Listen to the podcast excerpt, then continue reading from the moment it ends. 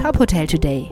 Die Nachrichten des Tages für die Hotellerie von tophotel.de. Mit Maximilian Hermannsdörfer. Seit dem Wochenende ist Urlaub auf Mallorca wieder ohne Test und Quarantäne nach der Rückkehr möglich. Die Buchungen der Deutschen haben daraufhin deutlich angezogen. Die Bundesregierung hat damit eine Entwicklung angestoßen, die sie eigentlich gar nicht beabsichtigt. Regierungssprecher Steffen Seibert. Wir raten weiterhin von jeder nicht unbedingt notwendigen, also von jeder vermeidbaren Reise ab. Ob einzelne Gebiete und damit auch Urlaubsregionen als Risikogebiete eingestuft werden oder nicht, das hängt von den Inzidenzwerten vor Ort ab, wie Sie wissen. Und trotzdem wiederhole ich noch mal die Aussage, der Appell ist, auf jede nicht unbedingt notwendige Reise zu verzichten. Auch andere Baleareninseln, darunter Menorca, Ibiza und Formentera sowie Teile des spanischen und portugiesischen Festlandes sind keine Risikogebiete mehr.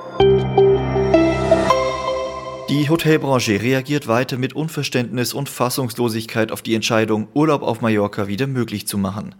Die Vertreter des Hotelverbandes IHA schreiben wörtlich, absurder geht es nicht mehr, während den Hotels von Binz nach Berchtesgaden noch nicht mal eine Öffnungsperspektive gewährt wird, heben ab heute wieder vollbesetzte Flieger aus Deutschland nach Palma de Mallorca ab.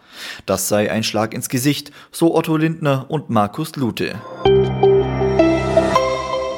Die Villa Kennedy in Frankfurt am Main ist verkauft worden. Wie berichtet, hat der Investor Conran Land einen zweistelligen Millionenbetrag für das Haus bezahlt.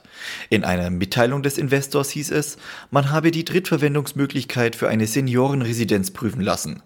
Der Hotelbetreiber Rocco Forti Deutschland stellt jetzt klar, das Haus werde weiterhin ein Hotel bleiben. Es sei korrekt, dass die besagte Drittverwendung geprüft wurde, es bestehe allerdings weiterhin ein laufender Pachtvertrag. Kontaktbeschränkung, Homeoffice und Ausgangssperre.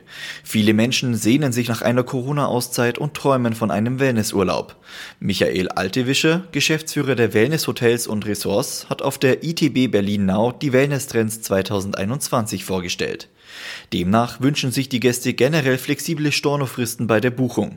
Drei Viertel der Befragten erwarten umfangreiche Hygienemaßnahmen in allen Hotelbereichen und 90 Prozent der Gäste wollen im Wellnessurlaub Zeit im Freien verbringen. Weitere Nachrichten aus der Hotelbranche finden Sie immer auf tophotel.de.